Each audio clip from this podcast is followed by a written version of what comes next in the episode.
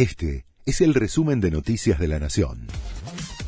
La Nación presenta los títulos de la tarde del miércoles 15 de junio de 2022.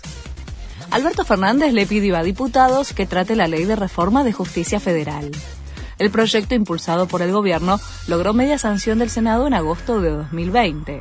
Lo único que se logró es la impunidad, dijo el mandatario. Además, cuestionó al gobierno de Cambiemos y volvió a cargar contra los ladrones de guante blanco. La justicia ordenó inspeccionar el avión sospechoso venezolano frenado en Ezeiza. El juez Federico Villena prohibió además que se lo lleven.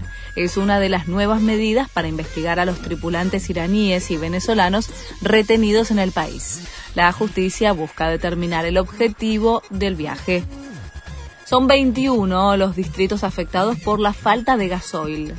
El dato surge de un relevamiento que realiza la Federación Argentina de Entidades Empresarias del Autotransporte de Cargas. Son 20 provincias y la ciudad de Buenos Aires. El Ministerio de Economía confirmó que se usará más biodiesel para afrontar la escasez. El Bitcoin cayó por debajo de los 21 mil dólares.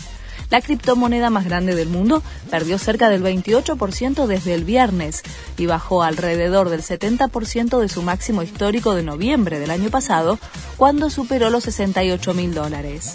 El desplome se da a raíz de la huida generalizada de activos de riesgo que llevó a la suspensión de retiros en algunas de las principales plataformas de intercambio cripto.